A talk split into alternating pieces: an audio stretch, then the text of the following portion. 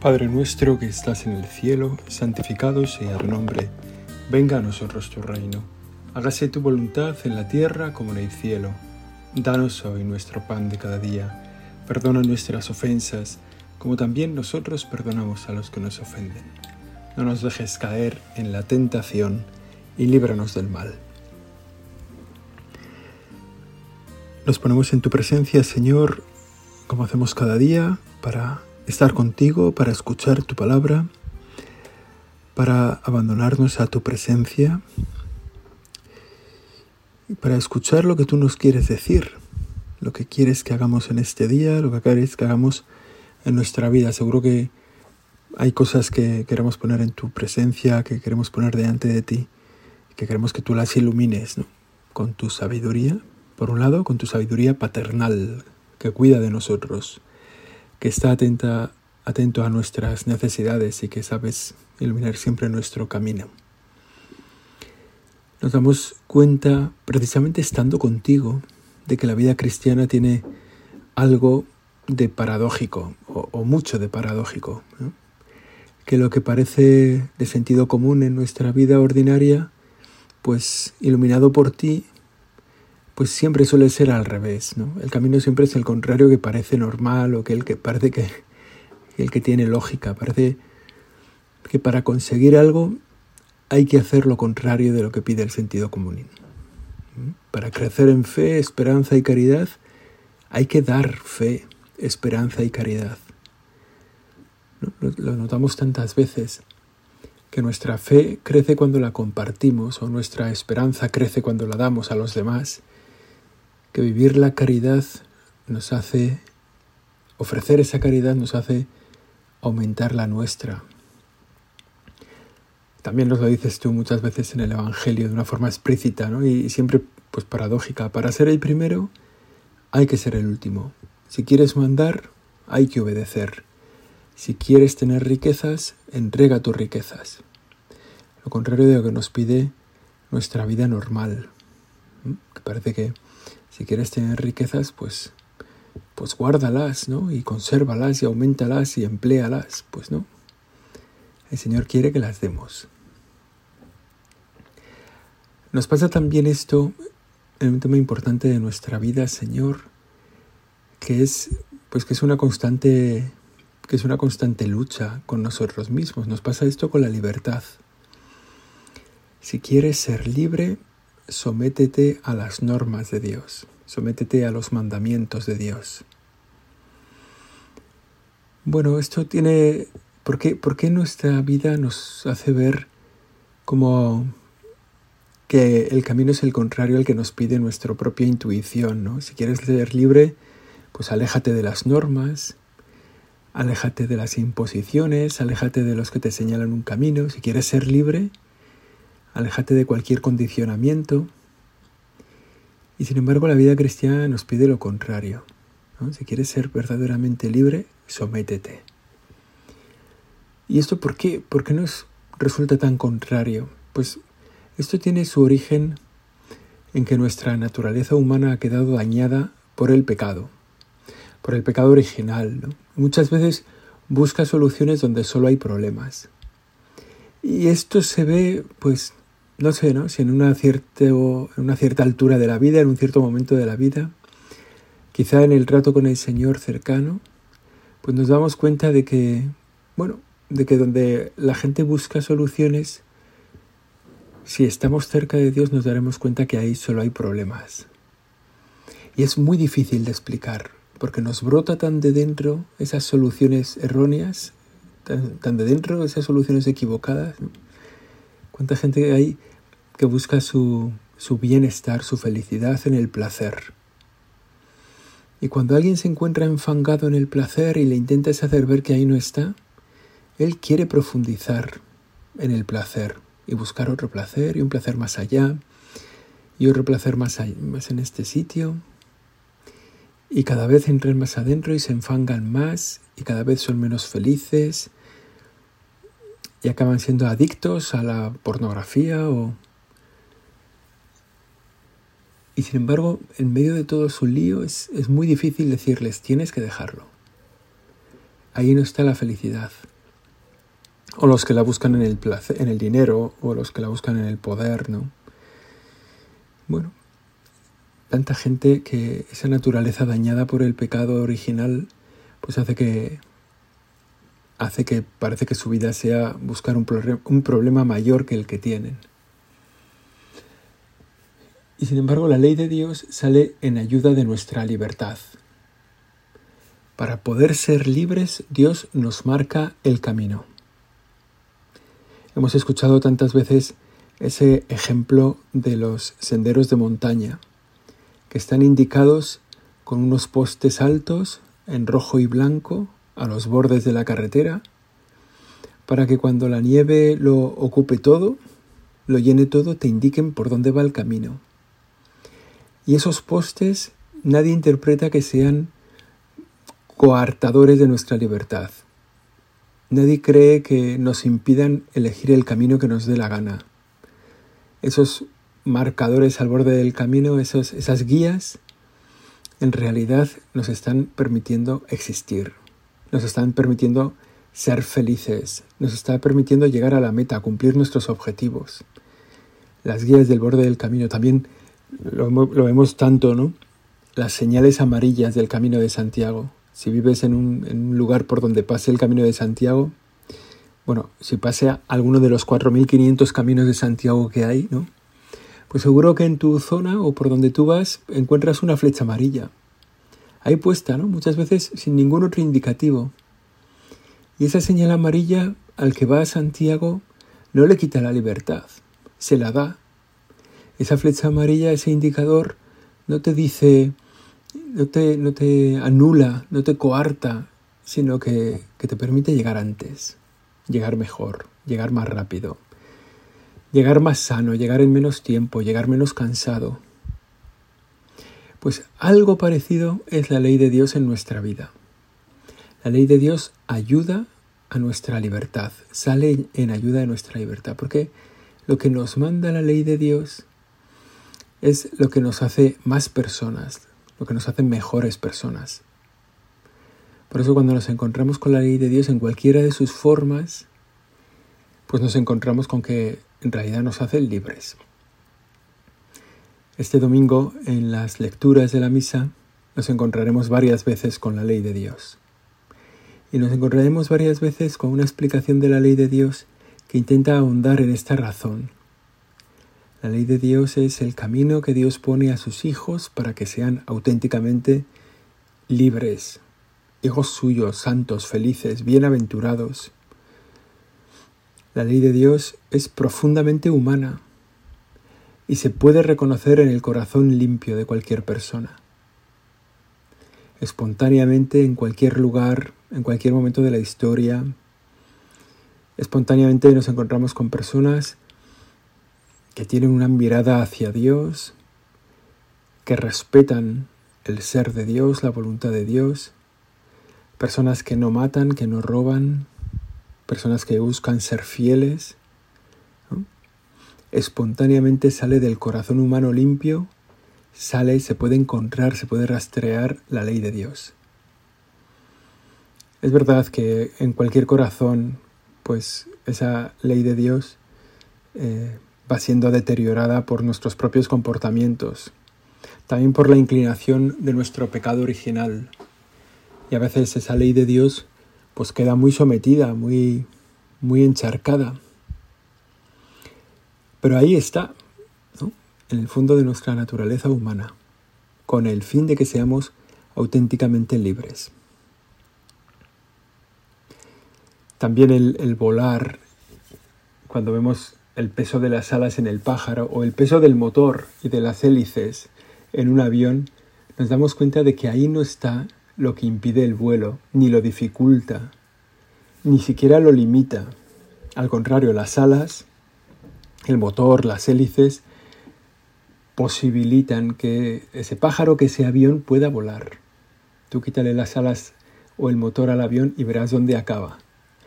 Los primeros ensayos seguían un poco la naturaleza humana. Los primeros ensayos de los aviones eh, buscaban piezas muy ligeras eh, piezas muy poco tal, ¿no? Y la gente se tiraba ¿no? desde un precipicio, desde la torre de un castillo, y, y ahí no estaba la clave. La clave no estaba en que fueran ligeras o que no, no. Las, el peso no hacía que aquello dejara de volar. Le hacían falta alas, ¿no? Bueno, pues, pues es en el fondo es eso, ¿no? La ley de Dios nos hace libres, nos hace humanos, ¿no? Y, y bueno, y y nos ayuda a ser personas. Dice el libro del Deuteronomio en la primera lectura de este, de este domingo, habla sobre la ley de Dios y Moisés les dice que a la ley de Dios no hay que añadirle ni quitarle nada, que la ley de Dios está, está perfecta, se sostiene perfectamente, que no hay que hacer ningún lío con ella.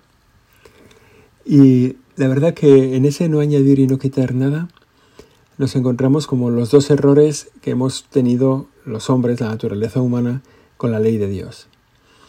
Por un lado, han sido como las dos tentaciones en las que hemos sucumbido a lo largo de la historia. Por un lado estaban los que la desarrollaron tanto, tanto, que encontraron desde los diez mandamientos de la ley de Dios hasta los seiscientos y pico mandamientos que vivía el pueblo judío que hacía imposible saber qué era lo más importante de la ley. Y, tenemos que retrotraernos hasta Moisés para descubrir que la ley de Dios no hay que añadirle nada. Ya está bien, tiene sus diez mandamientos. Y son suficientes y son los necesarios y no hay que liarse. Y la otra tentación es la de los relativistas, ¿no? Las que dicen que diez mandamientos son demasiados que no hace falta obedecer tanto para ser libre. Que en el fondo una ley vivida así pues nos, deshumaniza, nos despersonaliza. Nosotros que sentimos o que sabemos ¿no? que en esa ley está el amor de Dios para nosotros, que son las guías del sendero que nos llevan hacia el cielo, nos encontramos con gente que va quitando unas cuantas guías en ese sendero gente que van quitando las guías y entonces en vez de una cada 5 metros, pues hay una cada 400 metros, ¿no? Y a lo mejor coges la línea recta entre una guía y la siguiente guía que te han dejado en el camino y lo que hay en medio es un precipicio, ¿no? Te han quitado una de las curvas y has ido derecho hacia el precipicio. Y en el otro extremo están los que han llenado el camino de postes, los que han puesto todas las leyes del mundo, ¿no? Y hacen imposible avanzar porque a cada paso tienes que hacer una decisión del siguiente poste y... Bueno, dos tentaciones a las que hemos sucumbido a lo largo de la historia. Nosotros ahora estamos en un tiempo relativista, ¿no? donde en general no hay normas. ¿no? Esa, esa norma inventada en la revolución del 68, ¿no? En el París del 68 que decía prohibido prohibir. Prohibido prohibir y que ha tenido tantísimo éxito y tanta gente que vive sin normas, hasta el punto de que hacen lo que les sale, lo que les brota en cualquier momento, un día una cosa y al día siguiente su, su contraria.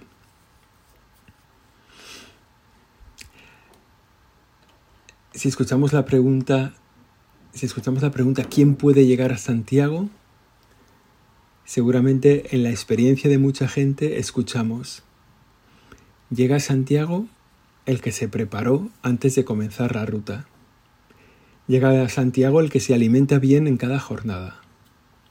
Llega a Santiago el que sigue las flechas amarillas. Llega a Santiago el que aguanta la llanura y el sol castellano.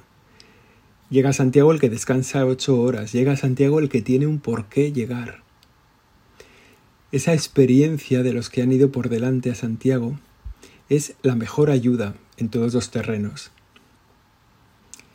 Nadie hará caso para recomendaciones de ir a Santiago a quien no ha llegado nunca a Santiago. No le haremos caso a uno que no ha sabido llegar, a uno que nunca ha ido. ¿no? Siempre hacemos caso a los que tienen experiencia, a los que han ido por delante. Cualquier experiencia es tenida en cuenta. En nuestra vida, el camino que tenemos para llegar a nuestro Santiago, que es el cielo, que es alcanzar la felicidad, la eternidad, el cielo, pues la experiencia es la de los que han ido por delante.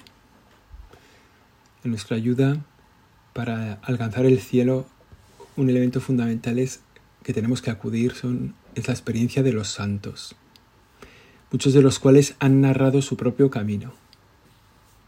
Que han sido caminos muy distintos, cada uno tenía el suyo, cada uno ha llegado al cielo por un camino diverso, pero esa experiencia acumulada nos ilumina también en nuestra vida.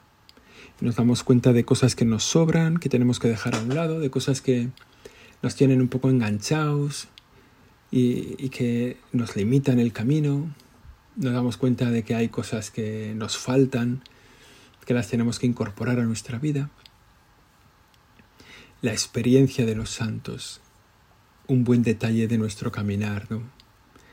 Es como también ¿no? los, que, los que han ido a Santiago que te dicen, esta etapa es muy dura porque no hay fuentes, o esta etapa es un poco complicada porque es un rompepiernas, o esta etapa es muy agradable porque vas entre un bosque y además es descendente.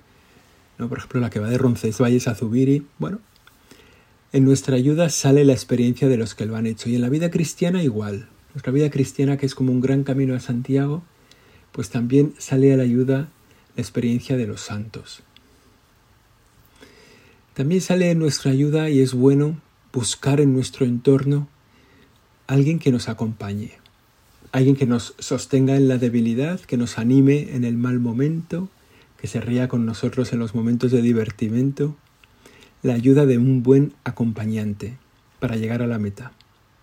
En la vida cristiana, un acompañante espiritual, un director espiritual, son, son aportaciones que, que nos van señalando bien el camino gente que va quizá un poquito por delante, ahora que estamos viendo unos Juegos Olímpicos, unos Juegos Paralímpicos, ¿no? Nos damos cuenta de esas carreras donde va una persona ciega y justo a su lado, sostenidos, unidos por las muñecas, ¿no? Por una de las muñecas, va corriendo otro que no puede ir delante de él, pero tiene que ir indicándole el camino, no puede ir arrastrándole, no puede ir impulsándole, pero le va indicando el camino.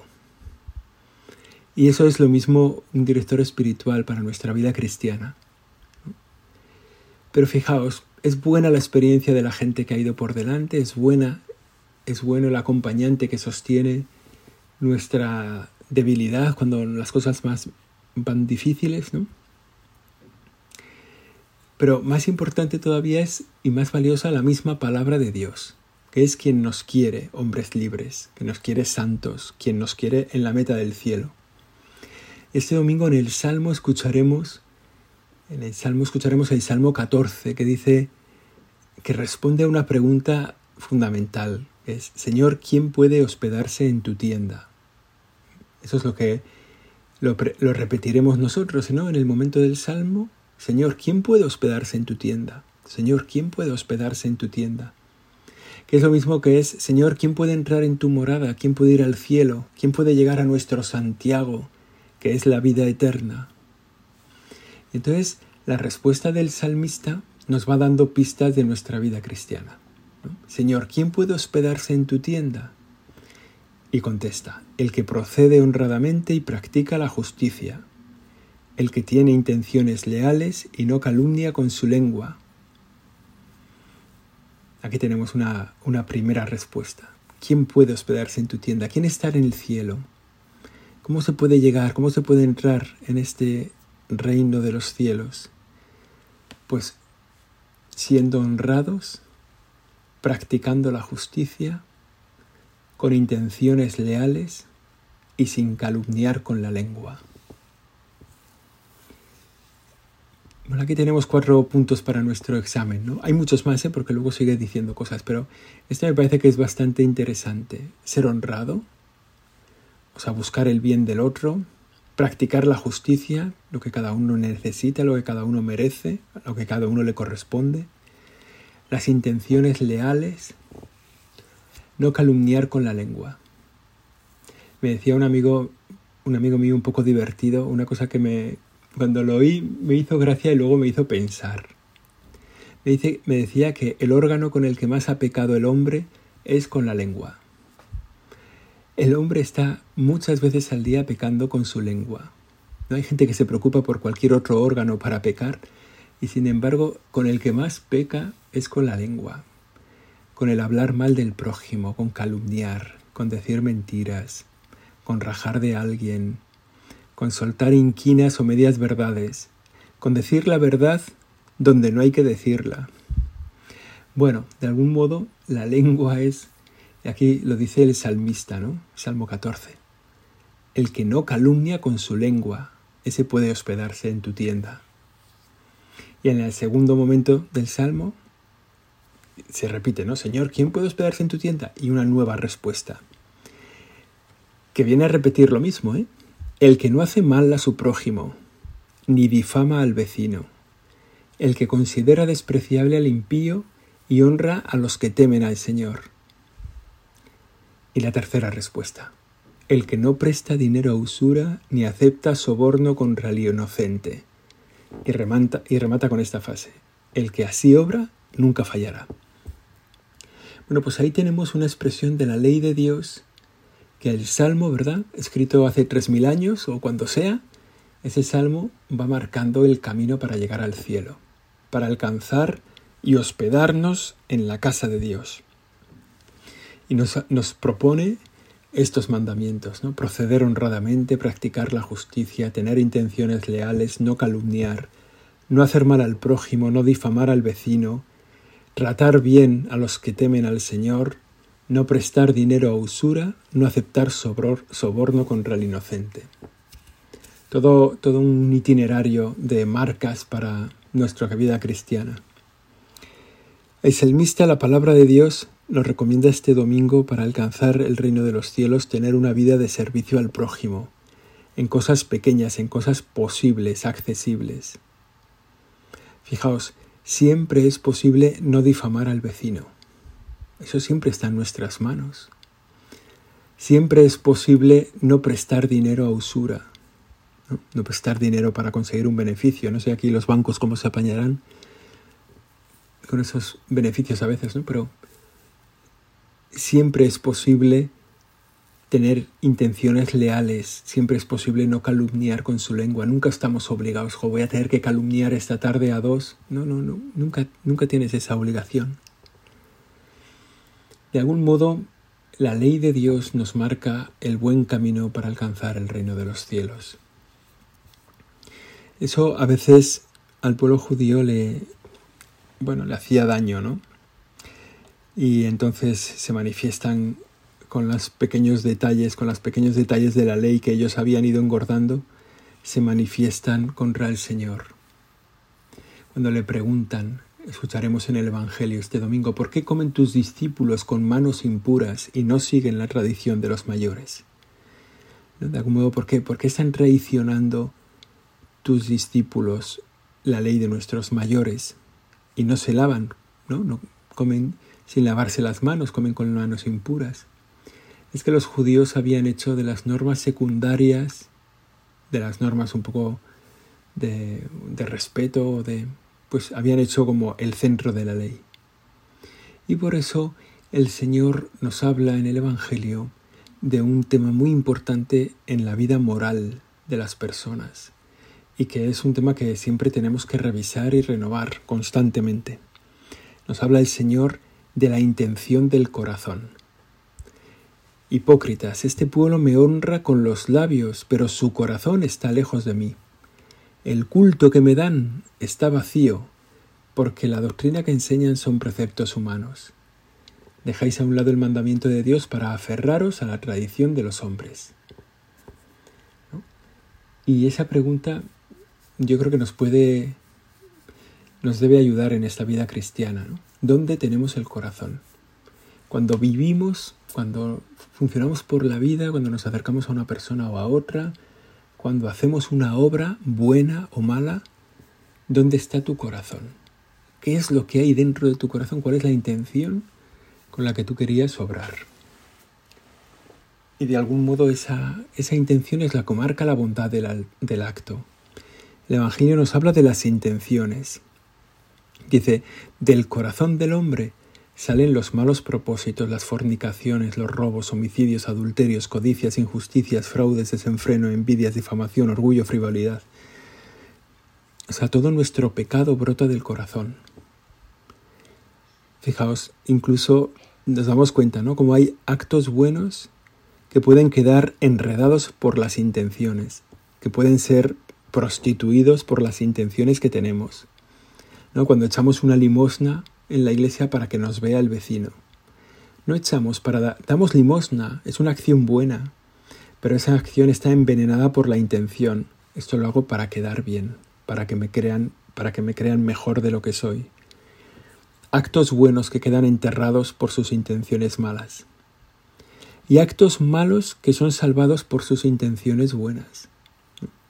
Actos malos, cosas que hemos hecho que están mal y que las hemos hecho con buena intención y lo hemos querido hacer bien, nos hemos equivocado, no ha salido como queríamos, hemos puesto los medios, pero entonces no, no somos culpables, ¿no? Nuestra intención era buena, era un acto de servicio a Dios y en realidad ha sido un poco desastre, ¿no? No sé cómo decir, hemos organizado ahí una cena de amigos para mejorar la fraternidad entre todos y aquello ha acabado siendo un lugar de crítica y de difamación y de rajar contra no sé quién.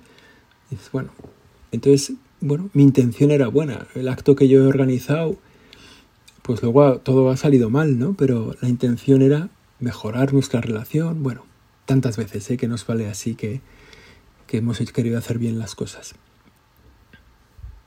Por eso en todos los juicios humanos buscar la intención es decisivo. En este momento de nuestra oración te pedimos, Señor, que nos ayudes con las intenciones, que nos ayudes con la intención de todo lo que hacemos. Que tengamos siempre una buena intención. Danos, Señor, una buena intención siempre. Danos también preparación para hacer bien las cosas. Danos también fuerza para llevarlas a cabo. Pero sobre todo lo primero, una buena intención. Que nos lleva muchas veces a rectificar la intención. Para eso tantas veces es bueno preguntarnos ¿Por qué estoy haciendo lo que hago? ¿Por qué estoy aquí en este tiempo de oración? ¿Para la gloria de Dios? ¿Para descansar mi cuerpo porque estoy cansado? ¿Para dormitar un rato? Pues no, Señor, pues en este tiempo estoy aquí para tu gloria. Estoy aquí para escuchar tu palabra y que tú me escuches. Estoy aquí para pedirte por tantas intenciones que llevo, y luego nuestras obras, ¿no? ¿Por qué estudiamos? ¿Por qué vamos a misa? ¿Por qué hacemos el trabajo que hacemos? ¿No? Fijaos, haciendo el mismo trabajo puede ser un acto absolutamente egoísta de querer subir en el escalafón o puede ser un acto de servicio al bien común. ¿Cuál es la intención? Dadnos, Señor, una buena intención, una recta intención. Ayúdanos a rectificar las intenciones de todo lo que hagamos no solo de las obras, sino también más amplio que la obra concreta que vayamos a hacer ahora o, de este tiempo de oración o de cualquier cosa pequeña. Danos también una buena intención en la dirección de la vida. ¿Dónde está puesto ahora mismo tu corazón? La preocupación del Señor que escuchamos este domingo es su corazón está lejos de mí. El corazón de los de los hipócritas que estaban hablando con él, de esos fariseos, estaba lejos de Él. Yo creo que mirar la dirección de nuestro corazón nos hace ver hacia dónde nos encaminamos. Ver si nos encaminamos hacia nosotros mismos, hacia el egoísmo. Ver si tenemos una egolatría. ¿ver? Tanta gente que se adora a sí mismo, gente que todo lo hace bien, todas las ideas que han tenido son buenas, todas sus acciones han sido maravillosas, toda su historia es un cúmulo de virtudes, todo, ¿no? egolatría, adoración a uno mismo. O si nuestra, nuestro corazón está puesto en la idolatría, en la adoración de otros, la adoración de los ídolos, de otras personas, de algunas cosas, ¿no? Adoración al trabajo, o adoración al divertimento, o adoración al placer, o al poder, ¿no? Las idolatrías. O si realmente nuestro corazón está dirigido a la gloria de Dios. Si nuestra vida entera está encaminada a la gloria de Dios. A lo mejor por un camino tan ancho que por algún lado pues a veces desbarramos, ¿no? Pero sabemos que en el fondo nuestro corazón está dirigido a la gloria de Dios. Que sí sea, Señor. Que así sea. Que si no repares nuestras intenciones, que sepamos seguir los mandamientos que tú nos ofreces como guía segura para alcanzar tu morada, para alcanzar la casa de Dios, el reino de los cielos. Y también que en nuestra vida sepamos siempre rectificar el camino hacia esos mandamientos que nos ayudan a ser libres y alcanzar tu reino. Dios te salve María, llena eres de gracia, el Señor es contigo, bendita tú eres entre todas las mujeres y bendito es el fruto de tu vientre Jesús. Santa María, Madre de Dios, ruega por nosotros pecadores, ahora y en la hora de nuestra muerte. Amén.